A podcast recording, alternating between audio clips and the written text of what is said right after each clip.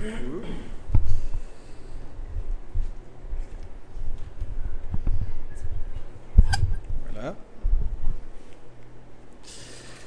On va débuter avec un mot de prière. Seigneur, nous venons de chanter que c'est en ta présence que nous voulons être. Et Seigneur, nous sommes en ta présence lorsque nous sommes assemblés en ton nom, lorsque ta parole est fidèlement prêchée, Seigneur, lorsque ton nom est dignement évoqué par l'Église. Et nous avons l'assurance ce soir d'être dans ta présence, Seigneur. Ce n'est pas quelque chose d'incertain, mais c'est quelque chose que tu donnes. Seigneur, ce n'est pas toujours quelque chose que nous ressentons, mais c'est quelque chose que nous connaissons par la foi. Donne-nous de réaliser ce privilège incommensurable de se trouver dans la présence de Dieu vivant. Pardon de trop souvent voir notre présence ici à cette réunion comme un devoir, comme un labeur, et pas suffisamment comme un temps de communion, un temps de ressourcement, de rafraîchissement. Pardon Seigneur de ne plus autant s'émerveiller à l'écoute de ta parole, à la joie de chanter tes cantiques, au privilège de s'approcher du trône de grâce pour prier le Dieu de la grâce. Renouvelle, Seigneur, nos dispositions de cœur afin que nous te rendions un culte qui te soit agréable, avec crainte et tremblement, avec confiance et assurance pour la gloire de ton nom.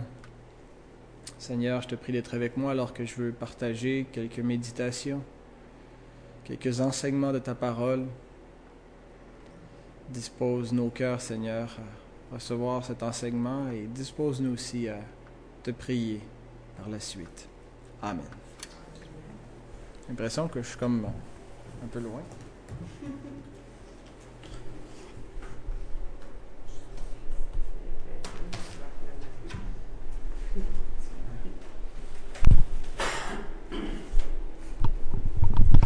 Voilà.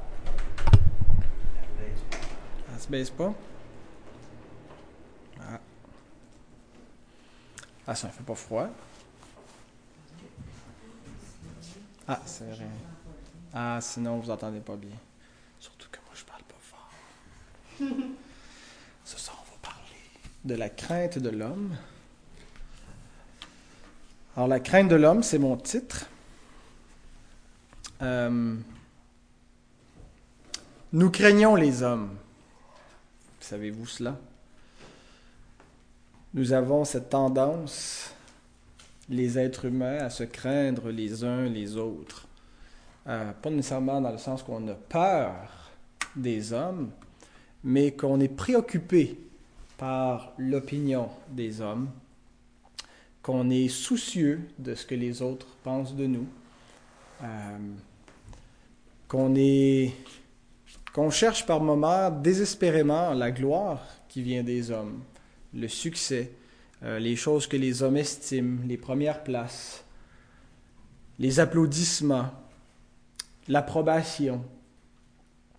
Et y a pas, euh, ce n'est pas absolument mal que de chercher à avoir, euh, que de chercher l'approbation de l'homme, de chercher jusqu'à un certain point le respect. Le problème, c'est qu'on est plus préoccupé souvent de ce que les hommes pensent de nous que de ce que Dieu pense de nous. Et à ce moment-là, ça devient réellement problématique. Ça, nous porte à des péchés, à l'idolâtrie souvent. Euh, j'ai trois questions euh, qu'on va regarder ce soir. C'est d'où vient la crainte de l'homme? Que fait la crainte de l'homme ou qu'est-ce qu'elle nous fait faire? Et troisièmement, comment s'en va-t-elle? Alors d'où vient la crainte que nous avons de l'homme, le souci que nous avons d'avoir une bonne réputation ou de, d'être dans les standards de ce que nos semblables estiment, d'être dans les stéréotypes. Eh bien, euh, c'est ma théorie, euh, mélange de théologie, euh, de psychologie, mais l'homme a été créé à l'image de Dieu. Et l'homme n'est pas, n'est pas un original. Hein? Il, il, est une, il est une image. Il, il n'a pas... Ben, on a une identité propre, mais notre, notre but, notre rôle, notre fonction en tant qu'humain, c'est de refléter le, le modèle euh, à l'image duquel on a été fait, qui est Dieu. On est là comme les représentants de Dieu. C'est celui qu'on doit suivre. Notre pensée doit refléter la sienne. Nos voix doivent refléter ses voix. Et l'homme n'a de sens qu'en, se référant à, ce Dieu. Euh, sans son référent avec un, R, avec un R majuscule, l'homme n'a pas de sens. Et depuis la chute, ben, l'homme est séparé de ce Dieu, même s'il est toujours à l'image de Dieu, il, il, ne le connaît plus. Il ne peut plus s'y identifier consciemment parce qu'il est séparé de lui. Mais l'homme a néanmoins ce besoin de s'identifier à quelque chose de plus grand que lui, à euh, une image, pas une image, mais comme il est l'image de quelque chose de plus grand que lui, il cherche son identité dans quelque chose à l'extérieur de lui, dans lequel il, va se conforter. Et puisqu'il ne connaît pas Dieu, qu'il ne trouve pas Dieu, généralement, c'est euh, dans l'homme, dans ses semblables, dans ceux qui l'entourent, dans sa communauté, que l'homme va trouver cette sorte d'identité euh, va trouver ce référent qui est plus grand que lui à l'extérieur de lui. Et malheureusement, c'est qu'en s'identifiant aux autres hommes, à ses semblables, c'est généralement à, leur Dieu qu'il s'identifie. Parce que euh, même si l'homme en 2010 n'est plus très religieux, hein, pour beaucoup, la religion, euh, c'était à l'époque où l'homme était plutôt primitif, avant qu'il soit moderne, avant qu'il comprenne le mécanisme de l'univers, les mécanismes de l'univers. La religion lui servait un peu comme euh, de béquille pour... Et maintenant que l'homme n'a plus besoin de ça, on dit qu'il n'est plus religieux, mais c'est complètement faux. L'homme est autant religieux en 2010 qu'il l'a toujours été. C'est seulement que la, face de ses dieux ont changé. Euh, vous savez, les idoles, tout ce que la Bible appelle des idoles, ce ne sont pas que des idoles matérielles, ce sont aussi des idoles conceptuelles des, idoles euh, qui, sont, qui sont façonnées par l'esprit humain, dans l'intelligence de l'homme. Euh, toute la question de l'évolution euh, ou, les idéologies politiques ou les, les, visées que, que, que, les hommes ont pour atteindre le bonheur et tout ça peuvent devenir des idoles et sont des idoles. Paul, quand il dit que l'argent que la cupidité est une idolâtrie, euh, c'est vraiment quelque chose de conceptuel. Hein. Les hommes remplacent Dieu par de faux dieux. Et l'homme a toujours fait ça. Hein. Calvin disait que le cœur de l'être humain, c'est une fabrique d'idoles. L'homme est un idolâtre par excellence. C'est le premier commandement d'ailleurs, ce que Dieu dit, tu n'auras pas d'autre Dieu devant ma face. Parce que euh, si on a un autre Dieu, forcément, ça va entraîner qu'on va obéir au commandement de ce, cet autre Dieu, non plus à ceux de Dieu. Or, l'homme, parce qu'il ne connaît pas Dieu, mais qu'il a profondément en lui ce besoin de s'identifier à quelque chose, puisqu'il est à l'image d'eux, eh bien, il s'identifie au plus grand nombre. Et comme le plus grand nombre, ce sont des hommes qui sont idolâtres, qui ne connaissent pas Dieu, qui ont toutes sortes de faux dieux, l'homme s'identifie à ses semblables et aux faux dieux de ses semblables. Et ils sont nombreux. La terre est remplie d'idoles. Alors, voilà d'où vient la crainte que nous avons de l'homme, de ce besoin de s'identifier. Maintenant, qu'est-ce que ça fait, cette crainte de l'homme? Qu'est-ce qu'elle nous fait faire? Eh bien, elle nous éloigne de Dieu. Nous lisons, si vous voulez tourner, dans l'évangile de Jean, au chapitre 5, les versets, le verset 44. Un passage intéressant. Et j'aimerais euh, nous mettre en garde, parce que la crainte de l'homme, on l'a particulièrement quand on ne connaît pas Dieu, mais on n'en est pas complètement à l'abri, même une fois qu'on connaît Dieu. Euh, Jean termine son épître en nous, mettant en garde contre les idoles. Alors il y a un danger pour nous de se, tromper, de, de, donner la place de Dieu à de faux dieux et par conséquent aussi de donner la gloire qui revient à Dieu à des hommes. Jean 5, 44.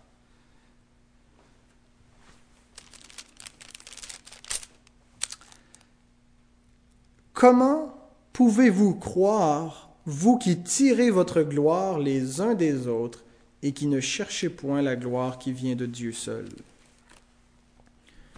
Alors Jésus ne craignait pas l'homme. On voit généralement dans ces déclarations comme ça qui sont très directes, très sévères à l'endroit en particulier des, hypocrites religieux, que Jésus ne craignait pas du tout.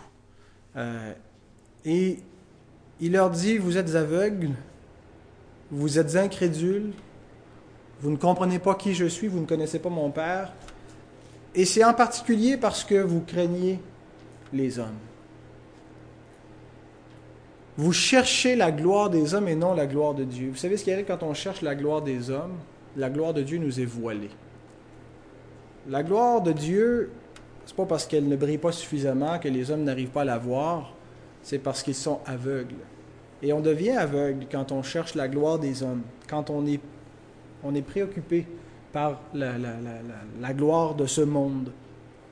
Et c'était le cas de ces religieux euh, qui, avaient, qui poursuivaient une gloire différente de celle des Grecs, qui cherchaient une sagesse. Eux cherchaient une sainteté, mais une sainteté définie selon l'homme. Et il euh, y, avait hein, ce, regard mutuel les uns sur les autres. Ils s'épiaient mutuellement, à savoir qui allait être le plus religieux et ils cherchaient à être vus comme être les plus en vue, les plus euh, les meilleurs docteurs de la loi, euh, les, hommes les plus scrupuleux quant à l'application des commandements. Mais ils ne cherchaient pas la gloire de Dieu, c'était la gloire des hommes qui les préoccupait. Alors la crainte de l'homme, ce qu'elle fait, c'est qu'elle nous éloigne de Dieu. Parce que lorsqu'on cherche la gloire des hommes, on ne cherche pas la gloire de Dieu. C'est, il y a une incompatibilité radicale entre les deux. Jésus dit on ne peut pas servir deux maîtres. On ne peut pas servir Dieu et maman. Ah, puis même si quelqu'un pense servir, à deux, servir deux maîtres, on ne peut pas en tout cas appartenir à deux maîtres. Notre cœur euh, ne doit pas être divisé de la sorte. Et euh, ce qu'elle fait en plus, c'est qu'elle nous rapproche des choses de ce monde, la crainte de l'homme. Lorsque nous sommes préoccupés par tout ce que les hommes pensent de nous, par euh, l'amour des hommes et de nos semblables, en plus de nous éloigner de Dieu, ben, ça ne fait pas juste tourner le dos à Dieu, ça nous fait nous rapprocher des choses de ce monde. Éphésiens 2, 1 et 2, il y a une petite expression que je trouve intéressante.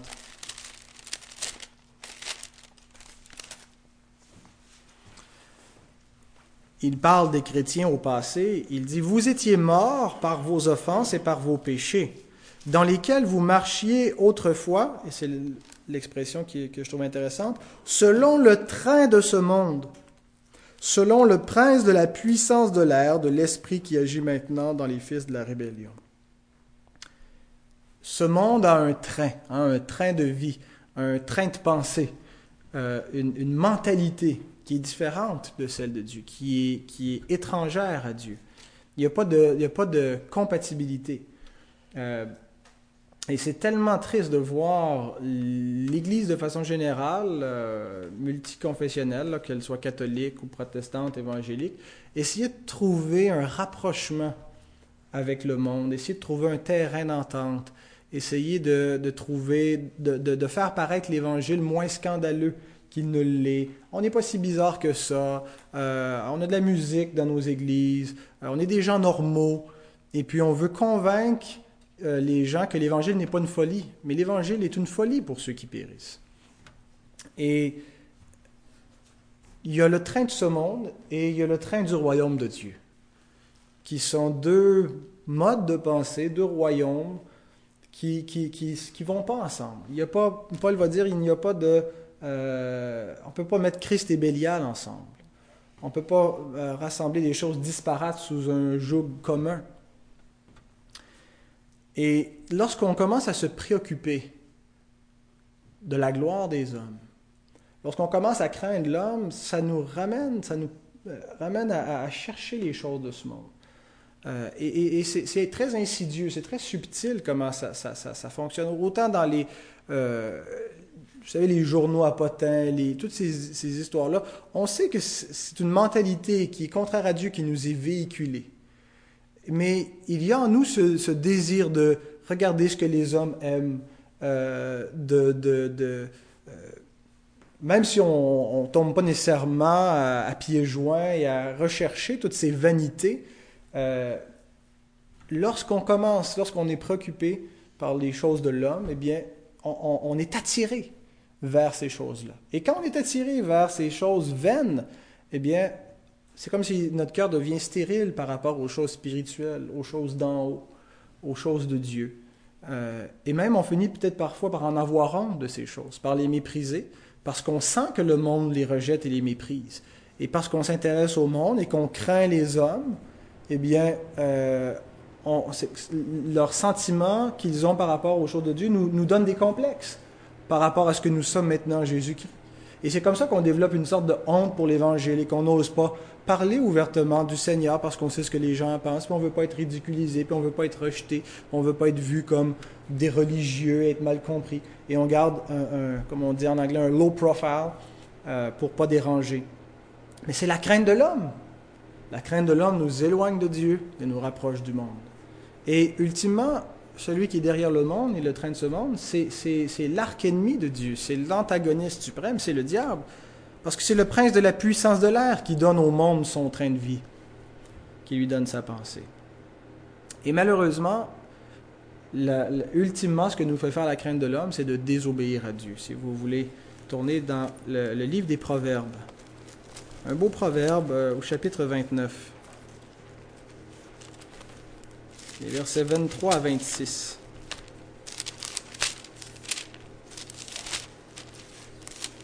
Proverbe 29, 23 à 26.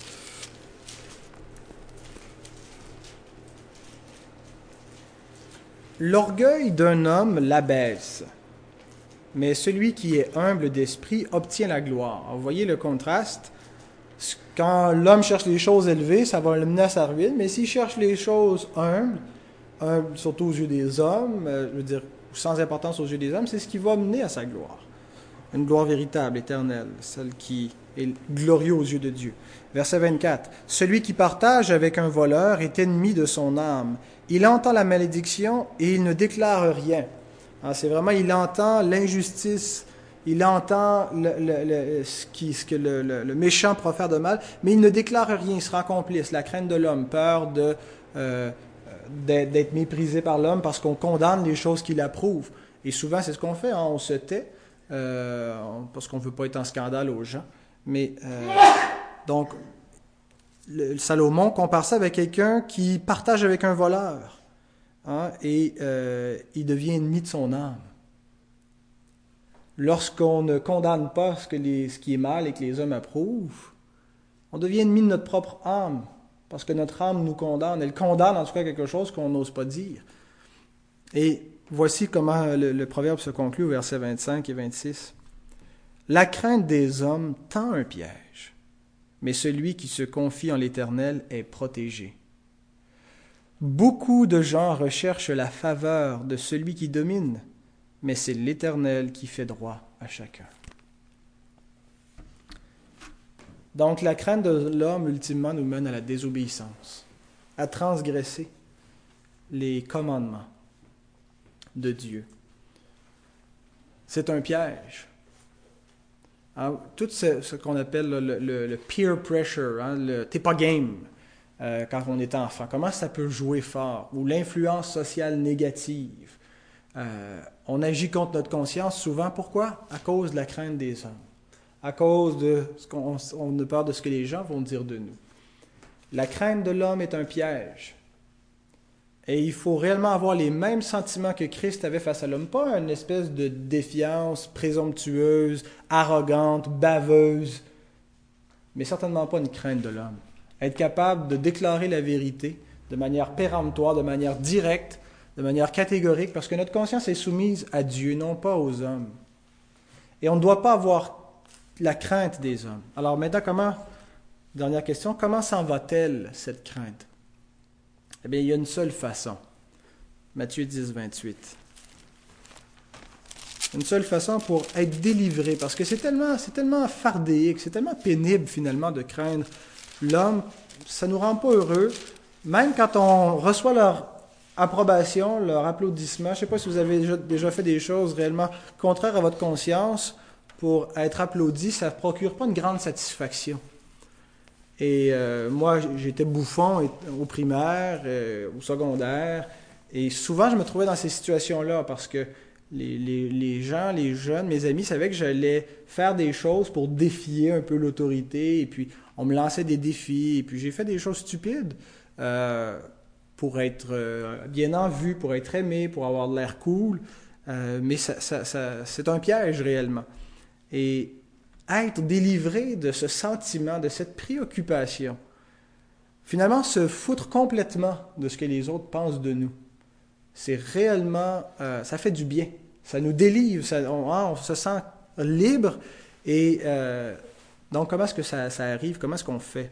Matthieu 10, 28 nous dit, Ne craignez pas ceux qui tuent le corps et qui ne peuvent tuer l'âme. Craignez plutôt celui qui peut faire périr l'âme et le corps dans la géhenne. Il y a une seule façon que la crainte de l'homme s'en va, c'est lorsqu'elle est remplacée par la crainte de Dieu. Et ça va de soi. Parce qu'on a dit en commençant, une des raisons pour laquelle ou d'où vient la crainte de l'homme, c'est parce que l'homme s'identifie à ses semblables. Mais lorsque l'homme connaît son Créateur, c'est à lui qu'il s'identifie. Et il retrouve le modèle dont il est le reflet. Et il peut être une image fidèle à partir de ce moment-là. Et donc, il sait qui il doit craindre il doit être préoccupé par l'opinion. J'ai beaucoup aimé cette déclaration de Stephen Harper. Je ne sais pas s'il était sincère quand il l'a dit, mais quand même, il, devait l'être. Euh, ça, devait, refléter euh, en, partie sa pensée, puisqu'il le dit dans des médias, euh, dans une entrevue à un journal. Il dit Je suis beaucoup plus soucieux de l'opinion de Dieu sur ma vie que de celle des Canadiens. Et bien sûr, bon, les gens se sont scandalisés de ça parce qu'ils se balancent de l'opinion du public. mais euh, ça prend beaucoup de courage d'abord pour affirmer ça dans une société séculière et anti, anti-Dieu comme la nôtre. Euh, mais aussi, ça en dit long. Euh, le genre de courage qu'on doit avoir pour aimer les hommes et servir les hommes, il ne faut pas les craindre. Parce que l'homme, l'homme est perdu. De la même façon qu'on, pour aimer nos enfants, il ne faut pas les craindre, il ne faut pas avoir peur de leur rébellion, de leur colère, de leur crisette. En public, quand nos enfants peuvent bien nous coincer comme ça, parce qu'ils vont nous mettre dans l'embarras, et puis euh, on est coincé à cause des hommes, euh, mais si on n'a pas peur de l'opinion, on est capable de faire ce qui est bien, et non pas de faire de ce que les hommes attendent de nous, même si c'est pas bien. Je prends l'exemple des enfants, parce qu'avec des enfants, ce qu'on est appelé à faire, c'est pas faire ce qu'ils ont envie qu'on fasse, c'est faire ce qu'on sait qu'on doit faire pour eux. Et souvent, ça implique de faire le contraire de ce qu'ils ont envie. Mais c'est ça les aimer. Et c'est ça aimer notre prochain. C'est être capable de lui dire la vérité franchement. Quelqu'un est dans l'homosexualité, quelqu'un vit dans le péché, quelqu'un vit dans le désordre, quelqu'un est indiscipliné.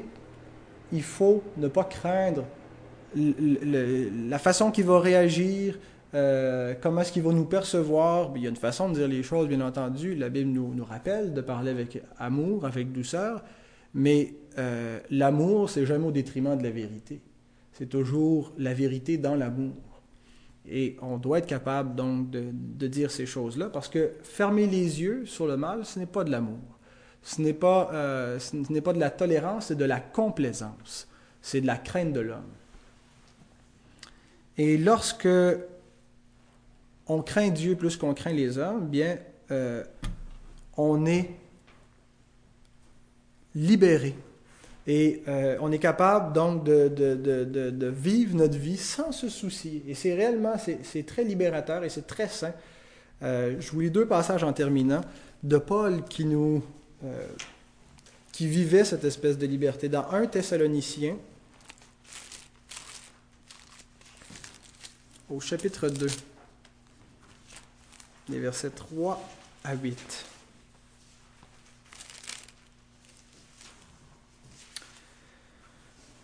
Car notre prédication ne repose ni sur l'erreur, ni sur des motifs impurs, ni sur la fraude. Mais selon que Dieu nous a jugés dignes de nous confier l'Évangile, ainsi nous parlons non comme pour plaire à des hommes, mais pour plaire à Dieu, qui sonde nos cœurs. Ça, c'est fondamental. partout, on est les porte-paroles de Dieu. 1 Thessaloniciens 2, euh, les versets 3 à 8. Même si on parle à des hommes, ce n'est pas pour leur plaire, c'est pour plaire à Dieu qu'on leur parle.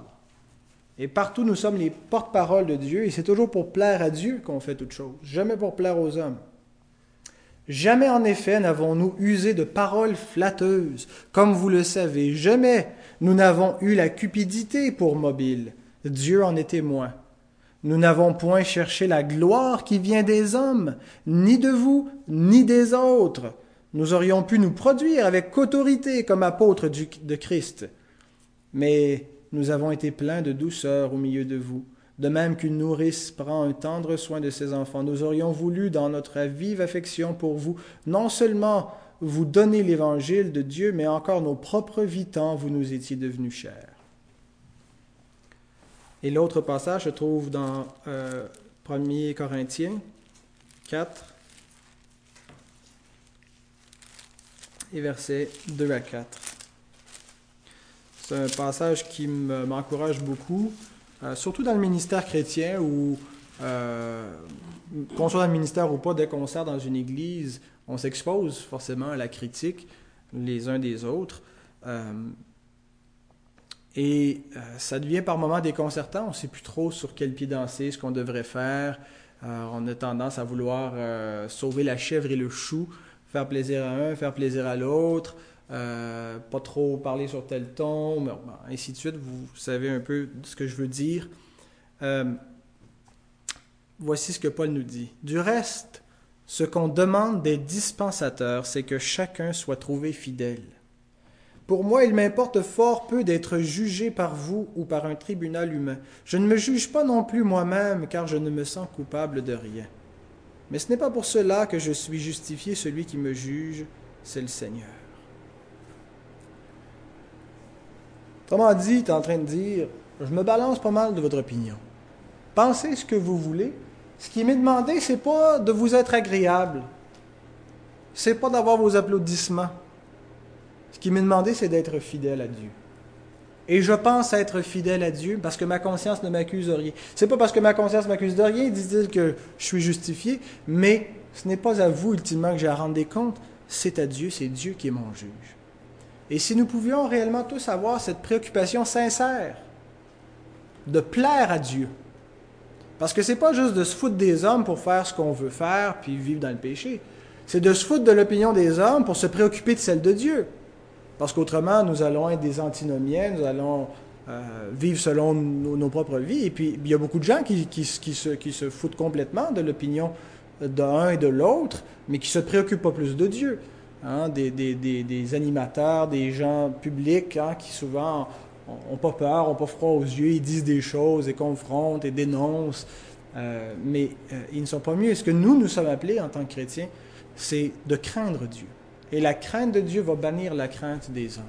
Et si nous craignons les hommes, rappelons-nous que c'est peut-être parce que nous ne craignons pas suffisamment Dieu. Et repentons-nous pour cela. Et disons, Seigneur, donne-moi la crainte de ton nom. Libère-moi de la crainte des hommes. Libère-moi de mes préoccupations, vouloir plaire, de qu'est-ce que les autres pensent de moi. Que je puisse être fidèle à toi seulement et euh, chercher ton approbation pour la gloire de ton nom. Voilà ce que nous devons poursuivre avec hardiesse. Alors que le Seigneur puisse bénir ces quelques mots, ces quelques réflexions, qu'elles puissent avoir un impact pour la gloire de son nom. Amen.